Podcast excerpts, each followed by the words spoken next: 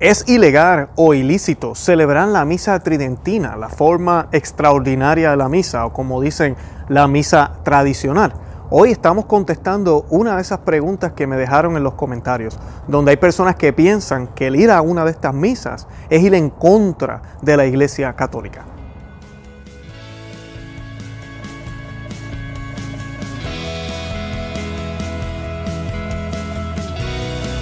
Bienvenidos a Conoce, Ama y Vive tu Fe. Este es el programa donde compartimos el Evangelio y profundizamos en las bellezas y riquezas de nuestra fe católica.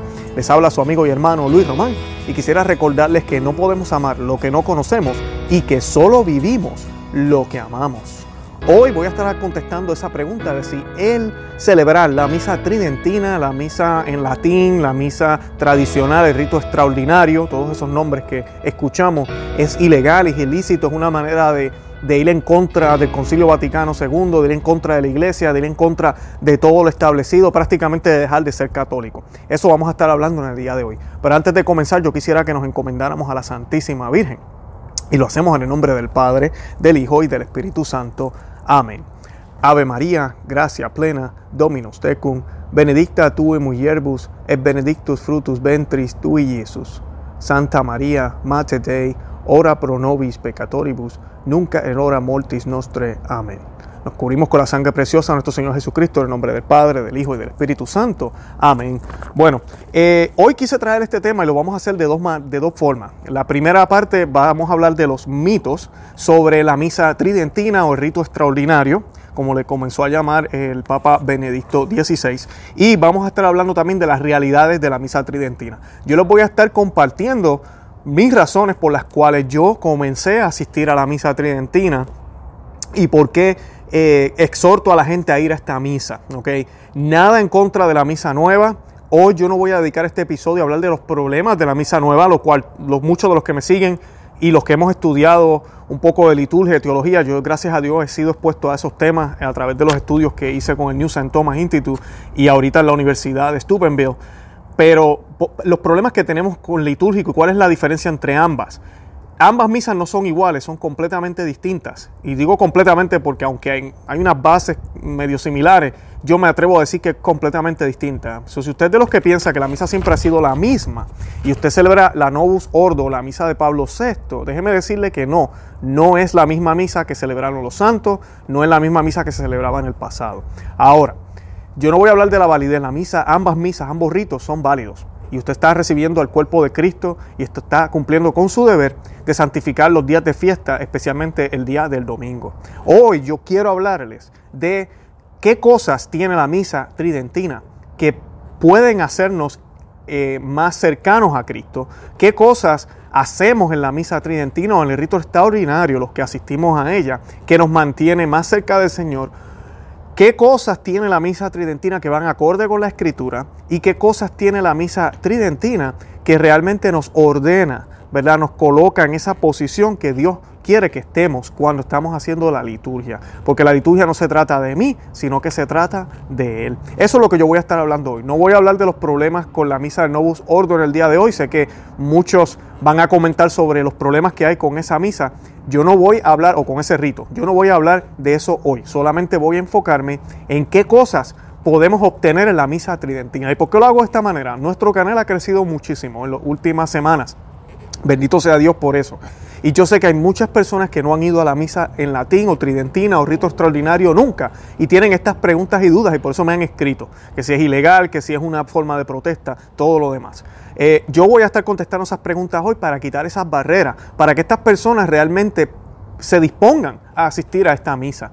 Yo creo que la manera más adecuada, nosotros que conocemos estos ritos y sabemos que es la mejor manera de llegar a Dios y que es la manera correcta establecida por la iglesia, es de esta es realmente mostrarle a la gente la belleza de este rito antes de comenzar a atacar lo que ellos están haciendo. Si comenzamos atacando lo que ellos están haciendo sin mostrar lo que nosotros tenemos que ofrecer, posiblemente no va a pasar nada. Y eso es lo que yo me quiero dedicar en el día de hoy. Y para comenzar, primero quiero mostrarles este video. Esto fue en Washington hace unos días y estoy emocionadísimo. La primera misa, ok, forma extraordinaria. Eh, que se hizo allá en la Basílica de Washington, eh, celebrando es la misa de las Américas y es la primera vez que se hace en la forma extraordinaria. La hizo el arzobispo Salvatore Cordileone, Cordileone de, es de la arquidiócesis de San Francisco. Eh, y la misa estaba repleta de gente, hermosa, como pueden ver ahí en el video. Y se estuvo celebrando allá ese, hace una semana. O sea que esto hace unos 10, 15, 20 años no hubiese sido posible.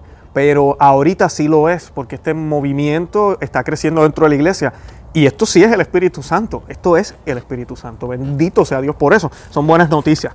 Y pues los mitos. La primera, mucha gente piensa que volver a la misa tridentina o al rito extraordinario es negar el Concilio Vaticano II, es estar en contra del Concilio Vaticano II.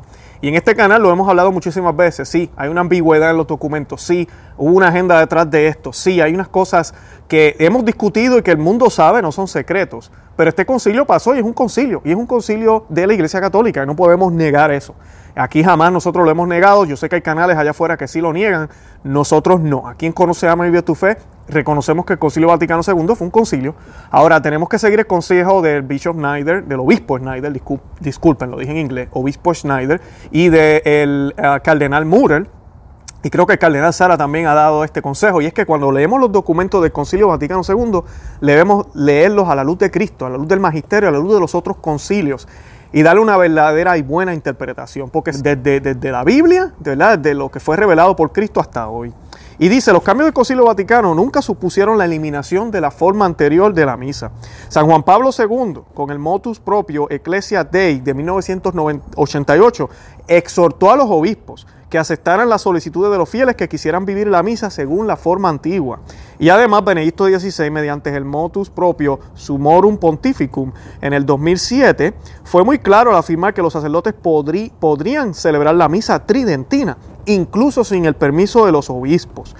En el mismo documento, Benedicto XVI aclaró que la Santa Misa se puede celebrar de dos formas, ordinaria, según la reforma litúrgica posterior al concilio, y extraordinaria, según la forma tradicional. O sea que la misa tridentina es la forma extraordinaria. Y sí, es legal, no es ilícita, como pueden ver aquí, apoyada por papas después del Concilio Vaticano II.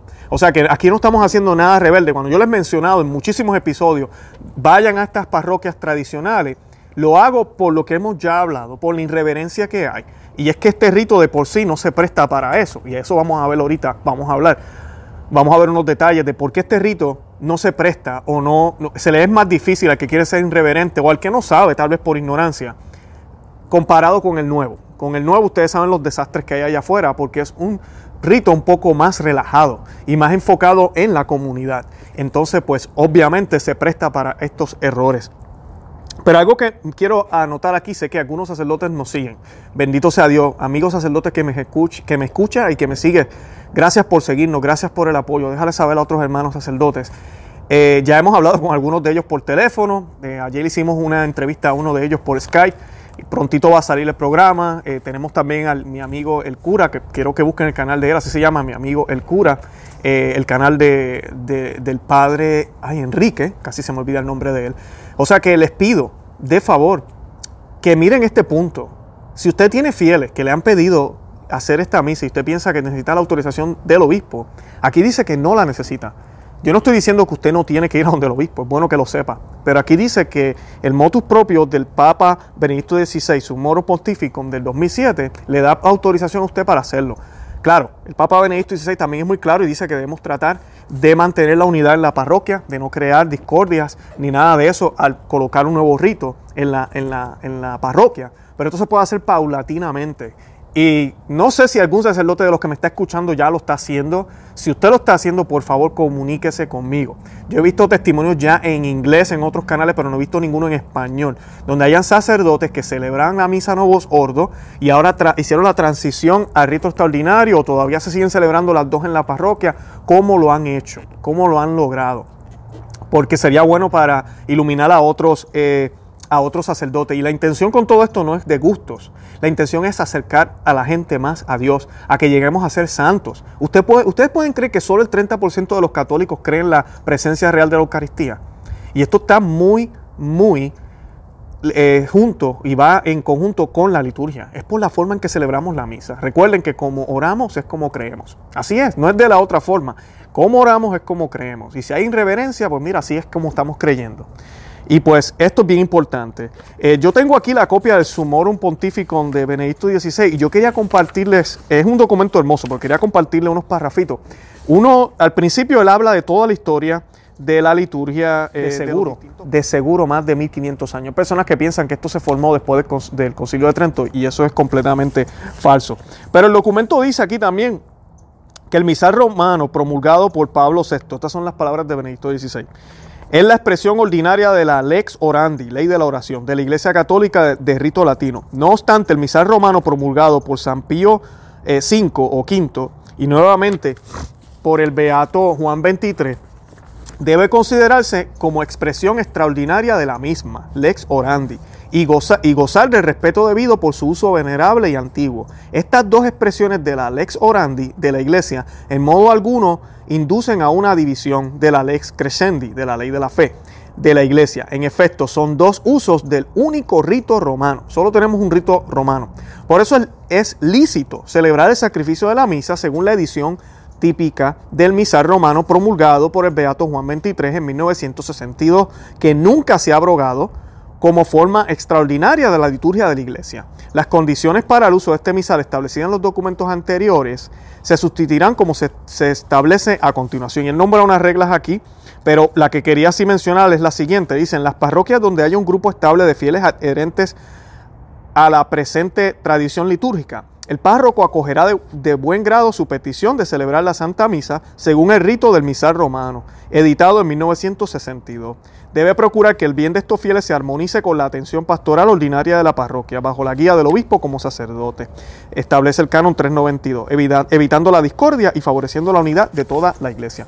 O sea que usted tiene que tener un número, a los sacerdotes que me están escuchando, un número de fieles que quieran hacerlo pero yo creo que es una manera que lo que hay que hacer es catequizar a la comunidad, y irles hablando, ¿verdad?, por qué lo queremos hacer. Eh, yo escuché un testimonio de un sacerdote, esto fue en inglés, un sacerdote americano, que empezó a hacer esa transición, él todavía hace la misa Novus Ordo, pero él solo hace una misa Novus Ordo los domingos, eh, o la misa nueva de, Pío, de eh, Beato, de Pablo VI, y las demás tres o creo que hacen tres entre él y otro sacerdote, eh, hacen la misa nueva, la, a mí la misa antigua, la misa tridentina los domingos. Y no fue así al principio, era al revés, era una sola los domingos y las otras eran Novus Ordo.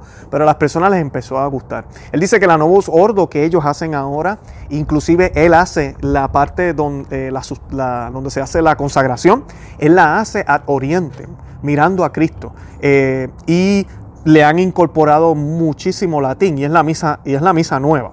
Y la hacen bien reverente, dice él. No tiene mujeres sirviendo en el altar y solo él y, el, diácono, creo que en este caso él dice, eh, también dan la comunión, pero no hay ministros extraordinarios de la Eucaristía. O sea que su parroquia se transformó. Él dice que eh, ahorita mismo es la parroquia que más vocaciones está dando en su diócesis y además de esto es la que mayor crecimiento ha tenido de feligreses. O sea que esto es algo bonito, esto es algo bueno. ¿Qué estamos viendo aquí? Esto no es una competencia, no se trata de ganar, no se trata de llevar la contraria. Si las personas se acercan a la iglesia es porque están buscando a Cristo y si están buscando a Cristo quieren ser santos. Eso es lo que queremos, ¿no? Bendito sea Dios. Así que tomemos eso siempre en cuenta. Y el segundo mito que quería discutir con ustedes, que mucha gente piensa, es que está mal que el sacerdote le dé la espalda al pueblo. Eso es una falta de respeto. Bueno, pues la iglesia le faltó respeto al, mundo entero por casi dos mil años. Eh, y no, esto tiene un profundo significado teológico. El sacerdote jamás le está dando la espalda al pueblo. El sacerdote está dándole rostro a Cristo. Cristo está en el tabernáculo. Nosotros hicimos un programa sobre el tabernáculo y el altar.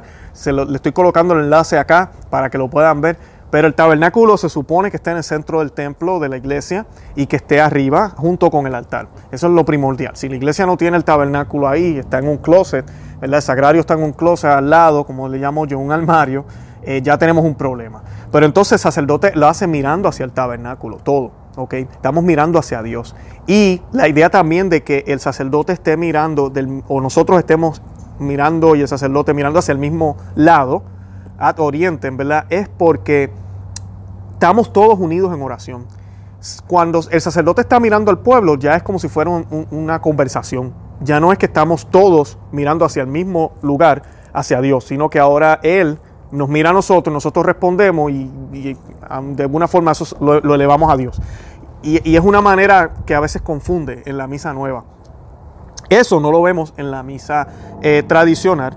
Y pues al hacerlo de esa forma también a mí me parece muy, muy bonito cuando se está haciendo la, el, momento de la, de, de transustanciación, ¿verdad? Porque cuando el sacerdote eleva la hostia, estando de espalda, se puede percibir ese, ese gesto de que lo está elevando hacia arriba. Cuando el sacerdote lo hace mirando a la gente, mirando a las personas, que se llama versus populum, estamos hablando de que estás, e, e, es como si nos los mostrara a nosotros.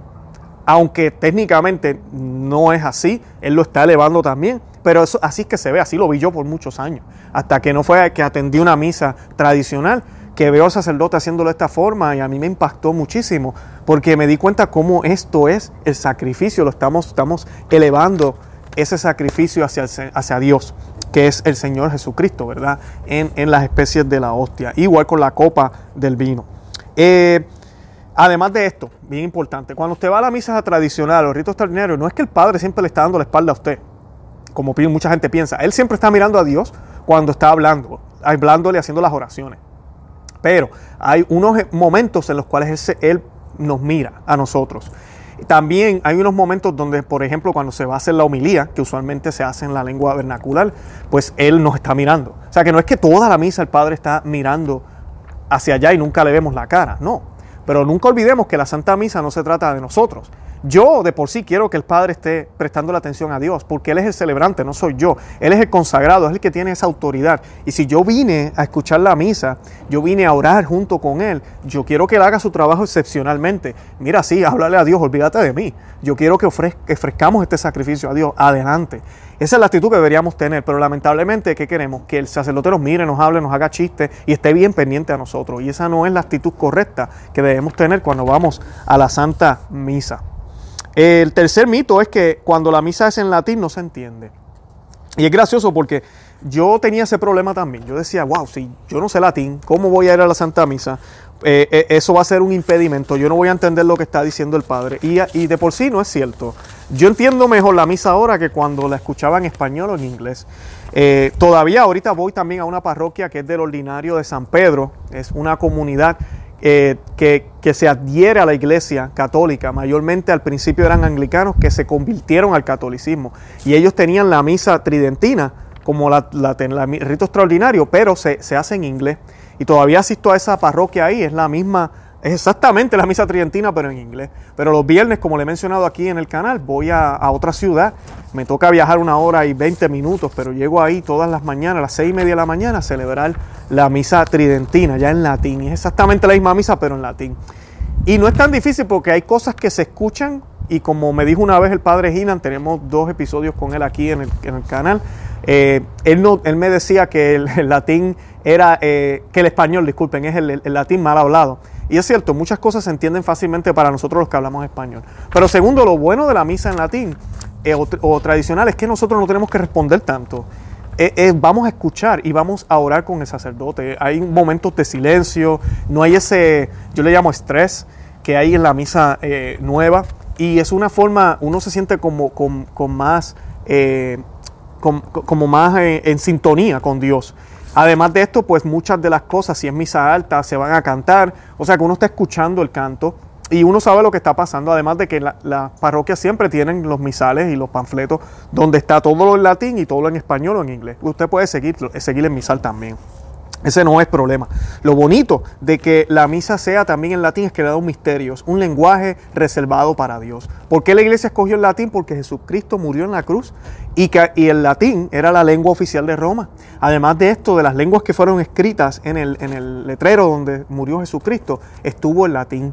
Las otras lenguas, ¿verdad? Que era el arameo y el hebreo. El arameo era la, la, lengua, si no me equivoco, la lengua oficial de los judíos y el hebreo era la lengua que se hablaba, eh, o al revés, disculpen. Esa lengua fue utilizada para la liturgia de ellos, de los judíos. Por eso la Iglesia Católica no puede continuar, porque los judíos cometieron apostasía. Entonces la Iglesia luego, con su sabiduría, entiende que deben seguir con ese lenguaje único para el Señor. El lenguaje del latín ha sido santificado por tanto uso e inclusive ya es único, eh, casi exclusivo para las cosas de Dios a nivel católico. Y eso lo saben muy bien los exorcistas, por eso es que ellos hacen su misa negra en latín también, para burlarse de Cristo. Eh, además de esto le da un misterio, porque sí se puede entender, no es que no se entienda nada, pero a la misma vez le da un misterio, porque usted escucha cómo está hablando el sacerdote, usted escucha lo que está pasando allá y usted sabe que esto ya es otro lenguaje, esto es algo que en un sentido podemos entender, pero no debe ser entendido. Tal vez podemos comprender en un, límite humano, pero a la misma vez no, no tenemos la capacidad. Esto es un misterio. La misa es un misterio. Lo que sucede en la misa es un misterio. Y eso nos recuerda esto. Además de esto, nos recuerda a Pentecostés, porque Pentecostés dice que lenguas bajaron y comenzaron a hablar los apóstoles. Muchas personas piensan, oh, empezaron a hablar en lenguas. Y, y sí, es, hablaron en, en, lenguas y diferentes personas de otras nacionalidades podían entender lo que se estaba diciendo, pero realmente lo que estaba sucediendo es que estaban hablando en una sola lengua, en la lengua de Dios. Y todos los pueblos podían entender.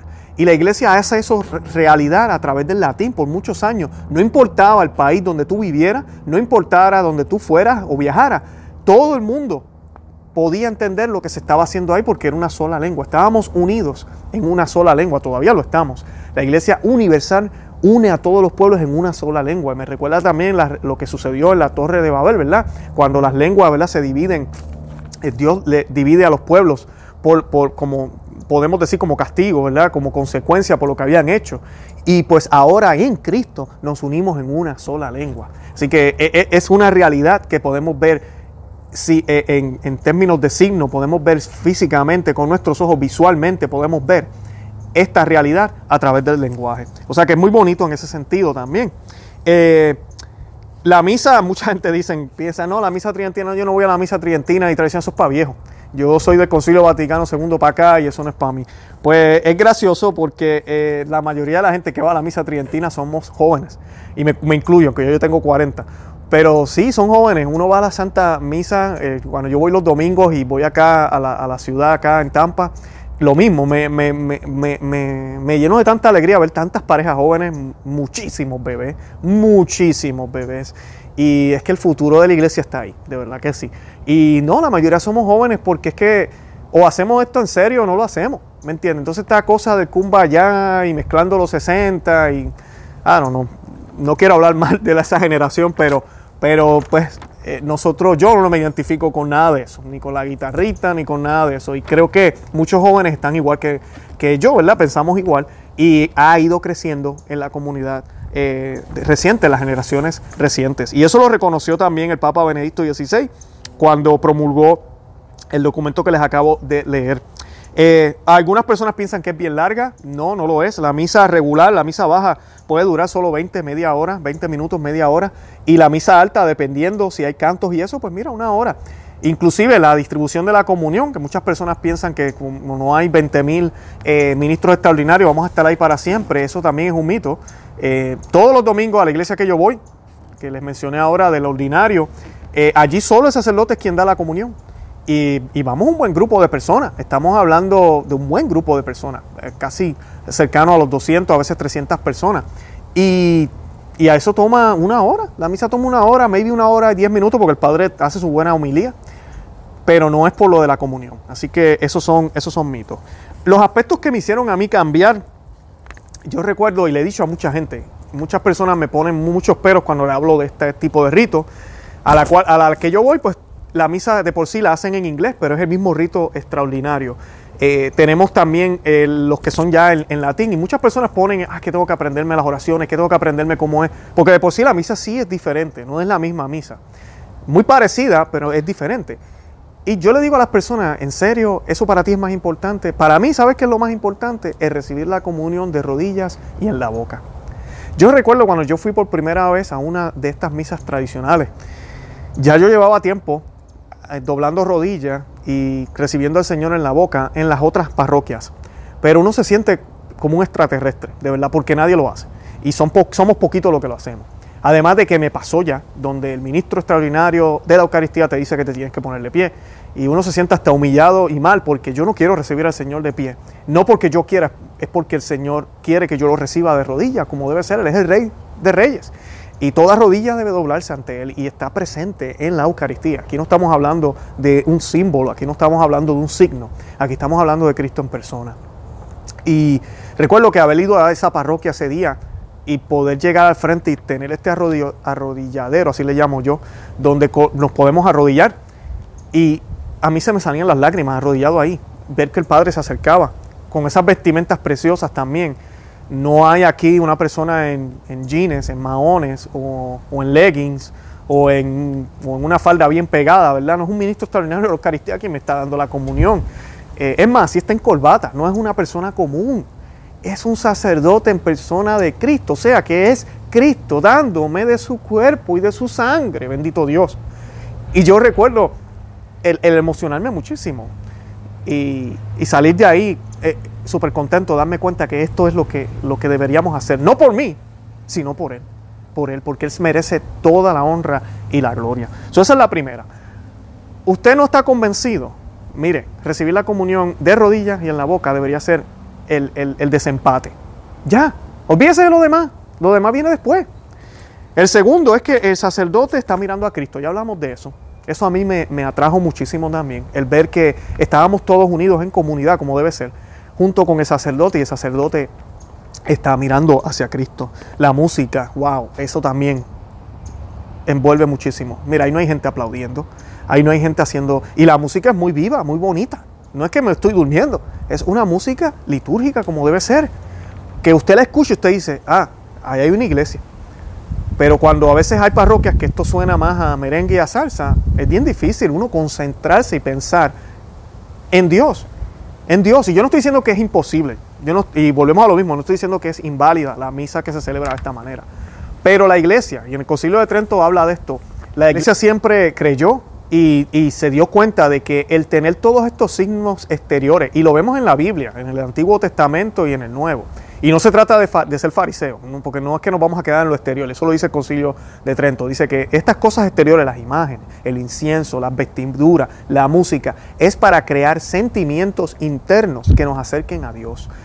Y, eso está bien, porque debemos adorar a Dios, no solo con el corazón, como mucha gente piensa. Sí, el corazón, por ahí se empieza, pero tengo que adorar a Dios con todo. Debemos adorar a Dios con, con, nuestro, nuestro, con nuestra mente, con nuestra alma, con nuestro corazón, con nuestros ojos, con nuestra boca, con nuestros labios. En la iglesia, con la música, con el olor, con la manera en que decoramos todo. Todo eso es una forma de adorar. Y la iglesia siempre entendió eso. Y por eso en el Concilio de Trento se reafirmó. ¿Y por qué se reafirmaron en el Concilio de Trento? Porque lamentablemente ya los luteranos comenzaban a celebrar la misa casi como se celebra ahora en los católicos, en esa época. Y ellos se dieron cuenta de que no, tenemos que hablar de lo que nosotros hacemos para que no parezcan exageraciones, para que no parezca que nosotros somos los que estamos mal y Lutero tenía la razón. Y ellos comenzaron a explicar el verdadero, la verdadera teología detrás de esto. Y si no debemos quedarnos en lo exterior, claro que no.